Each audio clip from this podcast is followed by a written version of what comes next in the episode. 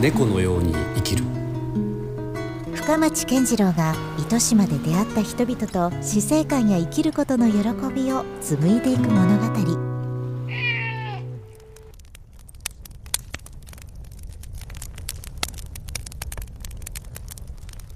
幸せな生き方って何だろうとかっていうことも、まあ、まあもはやもうあんまり考えない方が幸せなのかなっていうか。そうし幸せを追い求めてる時は幸せじゃないですよね。うん。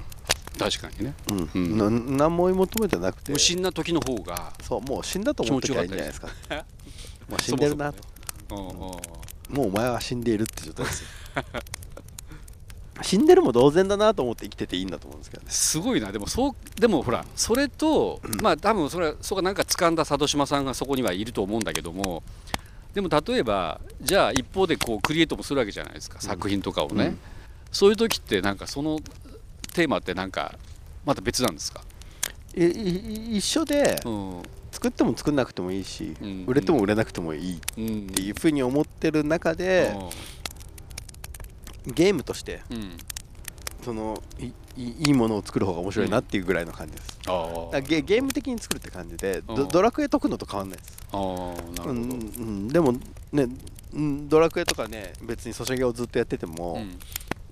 社会と接点持てないじゃないですか、うんなんだけど漫画の編集してたら社会と接点持てるから。うん、あうん。そこはちょっと違う、そっちの方が連続性があるんで。うんうん。ゲゲームってブチって切れててゲームをやってた時間だけがなんか唐突に消えちゃうじゃないですか、うんうん。なんだけどね、ま、漫画とかやってるとこういうふうに深町さんが僕に興味持ってくれたりとかって感じで、縁が、うん。連続していくじゃないですか、そっか。うん。うん、だからなんかごご縁を大切にできる感じがあるっていうか、うん。うん。うん、なんか始まりがあれば終わるみたいなとこってあるでしょ？作品って。そう、うん、でもまたそれがずえ永続的にこう続いて新しい人と出会って、うん。またなんか一緒にゲームやろうよって言ってて、うんだだからまあ子供がね公園でゲームするのとあんま変わんない感じでほ漫画作ってる、へえそうなんだ、うん。そんな今日も試合しようよみたいな感じで、あんまりじゃあそうなどうなんですか？これ先の計画って立てない方なんですか、今はあんま立ってないですね。まあか会社自体は、うん。おなんかある程度の人数の人が動くっていうふうになると。え経営者っていう立場もあるから、そうそう。そ,、ね。そそれ自体はねうん。年計とかあった方がいいし予算とかあった方が動きやすいんで、うん。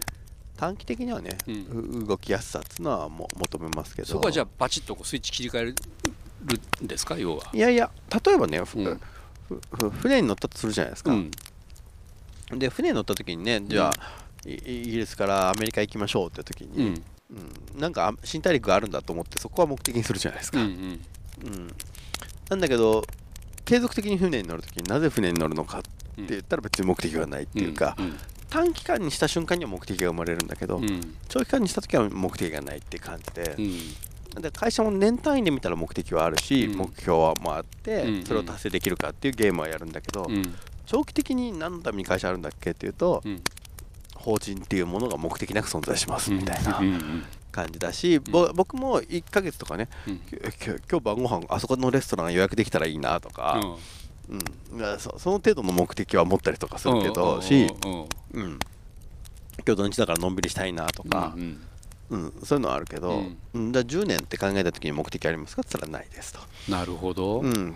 だからできるだけ短期目的を持つ場合には短期間の目的しか持たないようにっていう工夫を逆にしてる感じですね。うんうん言い方変えると今を楽しむっていうかそう。そんな感覚に近いみんな今を楽しむってい言ってることを、うん今を楽しむために将来の不安をなくそうとかっつって、うんうん。ね、年金一生懸命貯めたりとかいろんなことするわけじゃないですか、うん。いい大学行っとこうとか、いい学会社入ろうとかっつって、みみんな今今をいろんな風に拡大解釈したりとかいろいろしますよね、そそれをうまくなんだろうなじ時間軸をうまくしていくって感じだと思うんですよね。なるほうん。うん。まあ僕の中でねでできる限りそれをもう本当3ヶ月ぐらいの単位で考えるっていうか、うん。でも3ヶ月ってあんま記憶も持たないですからね本どいや来的には。3ヶ月も意外とと長いですよねうん、ン持ってない持っていないそんなに記憶。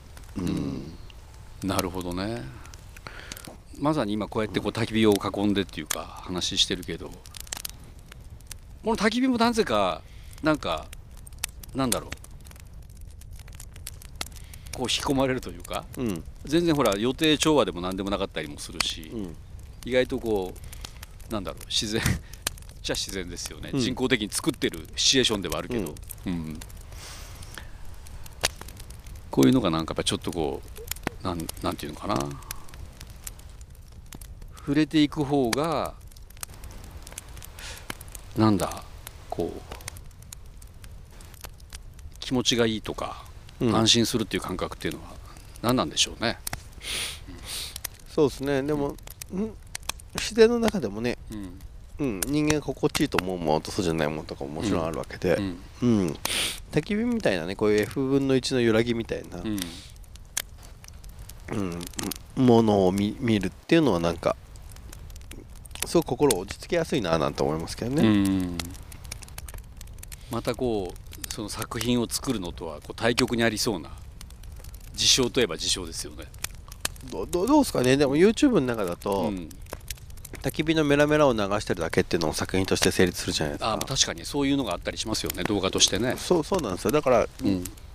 本屋さんで売れるとか、うん。レコードショップで売れるっていうものが音楽だったけど、うん。YouTube みたいなとこだったら焚き火の動画でもうん、最高のクリエイティブで。永遠と見てられるっていうね。そう。ん、場合もあるし。うん。うんだからう売り場メディアにうん。コンテンツがき規定されてたってことだけだと思うんですよ、うん。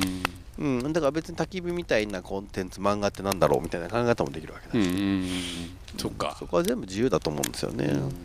なんかついついこう起承転結みたいなうん。そういうものをこうエンターテインメントとかコンテンツには求めがちなんだけどうん。なんかそれに疲れてんのかなもう。いよいよ。なんか。世世の中がですか？世の中が別に疲れてるっていうよりも新しいメディアが出てきてるってだけだと思うんですそしてその新しいメディアにふさわしいものもみんな求めてるっていうか、うん。なるほどね。